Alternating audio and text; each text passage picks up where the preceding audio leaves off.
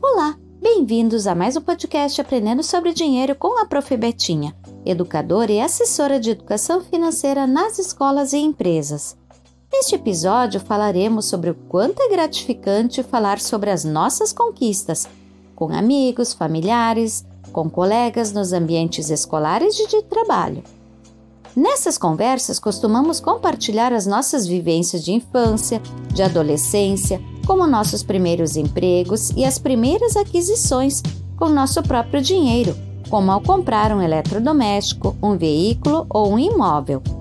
Igualmente, podemos nos orgulhar quando há condições de ingressar em um curso de capacitação ou cursar uma graduação de ensino superior, assim como realizar viagens e intercâmbios. Quem alcançou tais experiências com certeza fez inúmeros esforços e renúncias que envolveram planejamento, organização e recursos financeiros. Destaco principalmente que a falta de tempo e de controle dos impulsos imediatistas muitas vezes são os maiores obstáculos ou vilões para assegurar bons investimentos. Quando criamos situações para guardar recursos aplicando para obter uma remuneração, nós investimos, ou seja, colocamos o tempo a nosso favor. E neste cenário, a educação financeira contribui para entender que o tempo pode ser um aliado que possibilita alcançar uma vida financeira compatível com a nossa renda atual, num prazo que podemos definir 10 anos, 20 anos, 30 anos é muito importante estabelecer um prazo para seus objetivos. Caso contrário, há poucas chances de êxito. Estudos da psicologia comportamental apontam o quanto nosso comportamento está associado a recebermos e gastarmos com muita facilidade, amparados no otimismo excessivo.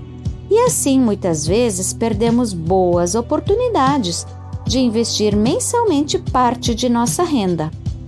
A forma mais fácil de organizar as suas finanças é separar parte da sua renda logo após receber o seu pagamento. Assim você garante que todo mês separará parte de sua renda para investimentos. Separar 10 a 20% do seu rendimento seria o ideal, e se preferir, inicie com valores menores, até que esse hábito se instale em sua rotina. Assim como você passa a olhar com mais sabedoria para sua renda ou da renda da família, compreende seu perfil de consumidor, consumista ou consciente, e de investidor, conservador, moderado ou arrojado. Evite aguardar até o final do mês para separar parte de sua renda.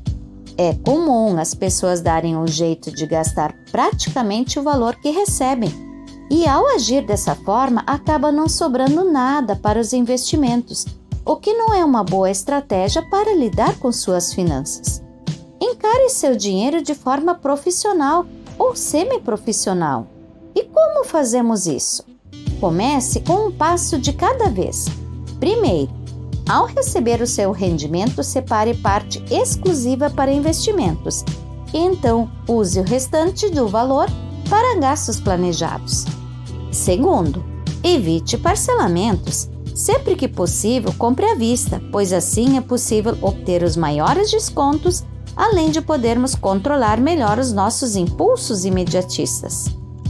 Terceiro, utilize o cartão de crédito de forma estratégica e consciente, quando não há descontos para o pagamento à vista. Caso desejar, invista o valor referente a essa compra para obter um pequeno rendimento até o pagamento da fatura. Agora destaca um ponto importante, referente à parte da renda que você separou. Primeiro, deve-se destinar valores à sua reserva de emergência, que consiste de 6 a 12 meses de seus gastos mensais.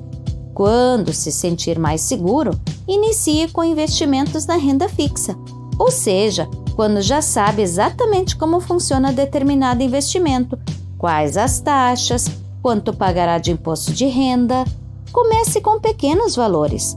Vá experimentando e veja como esses investimentos se comportam. Ao mesmo tempo, siga buscando conhecimento para entender ainda mais sobre esse universo. Busque sempre investir, através de instituições reconhecidas, com excelente histórico e seguras. Evite promessas de alto retorno garantido, muito acima do mercado, pois você pode estar entrando em uma cilada. Lembre-se também de nunca se expor demais a um determinado investimento. Isso significa não colocar todos os ovos na mesma cesta. Além disso, os valores investidos devem estar separados dos valores referentes para a sua reserva, pois ela garante segurança em casos extremos.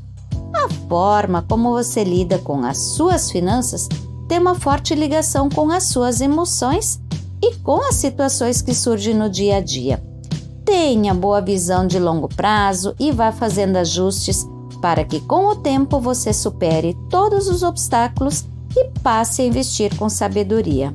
No próximo podcast Aprendendo sobre Dinheiro, falaremos sobre inverno e possibilidades de transformação. Até lá!